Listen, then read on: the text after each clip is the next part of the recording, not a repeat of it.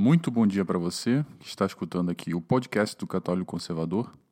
Meu nome é Diogo Fernando e estamos começando com mais um episódio. Peço desculpas já de antemão por não poder postar tão constantemente, mas as obrigações familiares não me deixam e profissionais também. Mas sempre que possível estarei aqui postando um podcast com vocês. De antemão também gostaria de agradecer os 350 inscritos que tenho no Spotify. Peço que vocês continuem seguindo, compartilhando esse podcast para todas aquelas pessoas que possam aproveitar deste conteúdo católico. Hoje vamos tratar sobre um assunto, infelizmente, triste, mas que nos permite refletir sobre certos aspectos da vida política de um católico. Como todos devem saber, noticiou basicamente em todos os jornais, o aborto foi aprovado na Argentina até 14 semanas. Ou seja, independente do motivo, a mulher pode optar para matar o seu bebê até as 14 semanas, e isso de maneira legal, Certamente isso nos lembra um pouco da lei alemã na época nazista, da qual era praticamente permitido e visto um judeu como uma, um cidadão de segunda classe. Essa é a lei argentina atual. O bebê é um ser humano de segunda classe que pode ser descartado, morto e assassinado. Infelizmente, essa é a realidade dos nossos dias atuais. Um ponto interessante que eu gostaria de observar e tirar, concluir, refletir a partir desse acontecimento é a nossa obrigação eleitoral ou o nosso compromisso com os partidos de esquerda.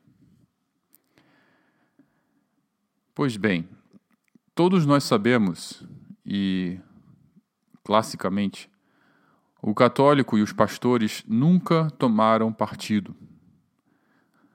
Um católico poderia ser totalmente votar no partido de esquerda ou no partido de, de direita, porque nenhum partido fala em nome da religião. A religião é maior do que a política.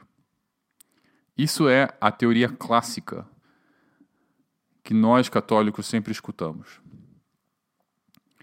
Muitas vezes o católico, sua visão política, é uma visão de centro, que não é nem de direita nem de esquerda. É uma visão que, ao mesmo tempo, se importa pelos pobres, que não é um discurso muito presente na direita, mas que também se importa pela liberdade individual, que também não é um discurso muito presente na esquerda. Então, diríamos que é um um, uma pessoa com uma visão de centro, um partido de centro. Essa é geralmente a visão católica. E centro, eu digo quase que independente de partidos, de visões, de compromisso partidário. Só que, infelizmente, isso mudou. Na minha opinião, a história apresenta que nós não podemos mais falar com toda a propriedade que qualquer partido está bem. Qualquer partido é bom, contanto que você vote nele com uma boa intenção. É óbvio que todos os partidos de esquerda atuais, absolutamente todos, estão comprometidos com uma agenda abortista.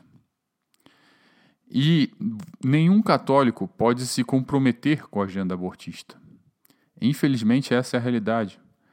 A sociedade atual se distanciou tanto do catolicismo e do cristianismo que eles já não têm medo, aliás, sentem a obrigação de assumir agendas e políticas que vão diametralmente contra a nossa fé católica, contra a nossa esperança e contra a nossa moral. Baseado nisso, nós sabemos que o católico deve sim optar a ir em contra desses partidos específicos que faz esse tipo de compromisso. Não é a política, não é como antigamente. Na época de Dom Pedro II, na época do imperador, antes da República, e até na República Nova, é, e na República Velha também, os partidos eles não, não tinham expressões é, fortes de esquerda, comunistas, que vão contra a dignidade humana.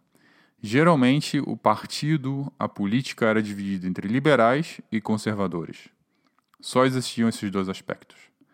Então, nesse sentido, era mais lógico que um católico pudesse ser neutro diante desses dois partidos e votar naquele partido que mais convém, de acordo com as promessas que ele, que ele, fe, que ele fez, que ele faz, para um coletivo ou para uma região específica, para interesses específicos dos eleitores católicos. Só que nos dias de hoje, os partidos do espectro de esquerda, que antigamente eram os liberais, agora são os socialistas e os comunistas. E os socialistas e comunistas, eles advogam desde os anos 60 ou até antes pelo direito da liberdade sexual. Esse é o motivo, com certeza, que faz com que eles se comprometam de maneira é, forte, de maneira tensa, é, com a liberação do aborto. Porque a liberação sexual, ela não tem sentido se a pessoa, no caso a mulher, fica presa depois de fazer o ato sexual. Presa no sentido de ela tem um filho, ela concebe um filho. É grande a, a probabilidade de uma mulher conceber um filho.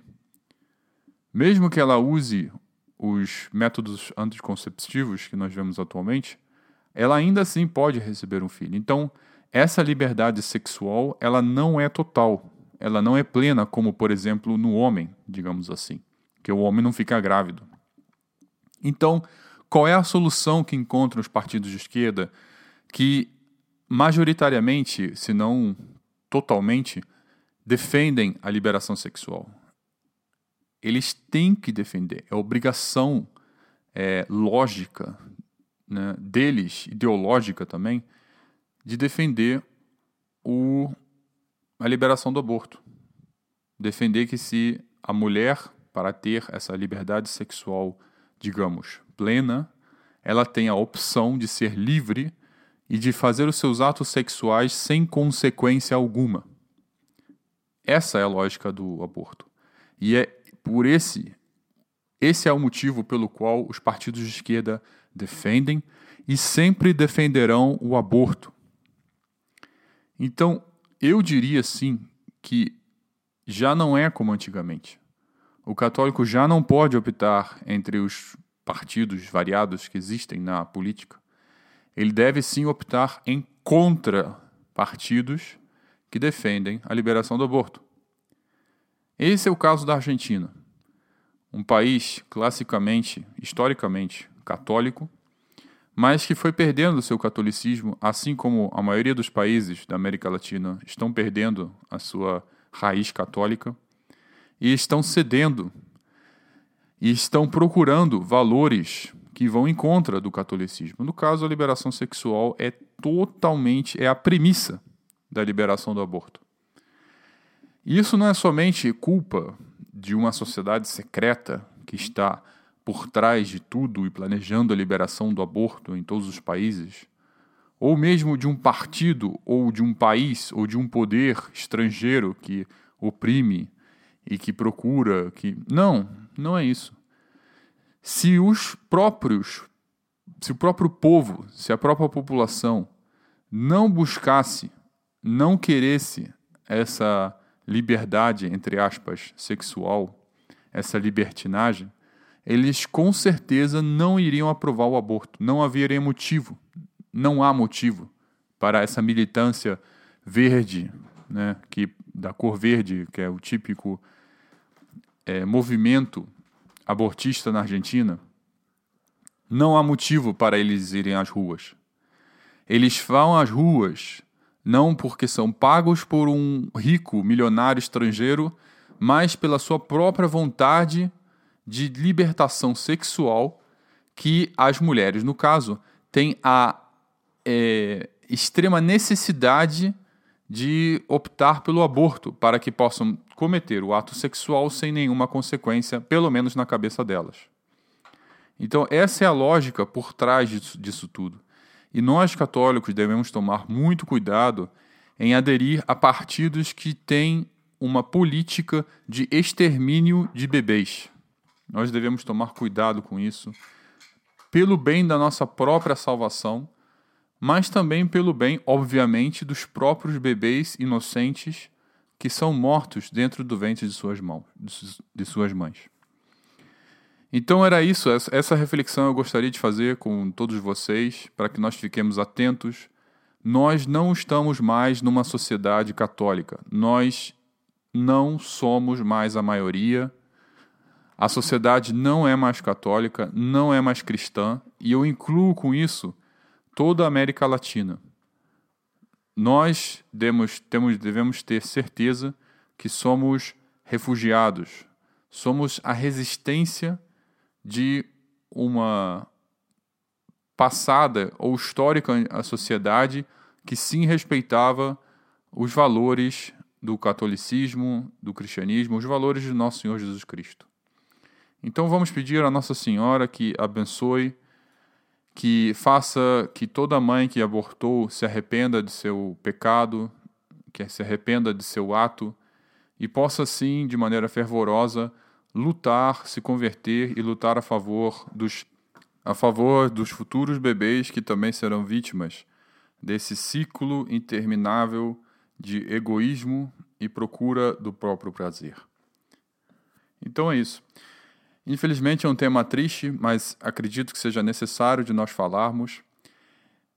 É, meu plano é em janeiro fazer uma pequena retrospectiva de 2020, como eu fiz em 2019, um seguinte podcast com esse tema. Espero que vocês gostem. Entre em contato comigo.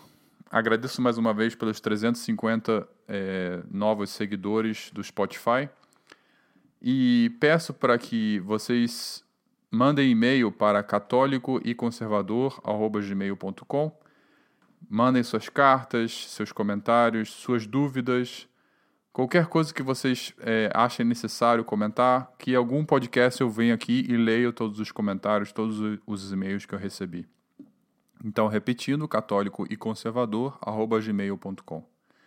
Obrigado por tudo e um, um bom dia para você. Que Deus te abençoe e que Nossa Senhora nos acompanhe.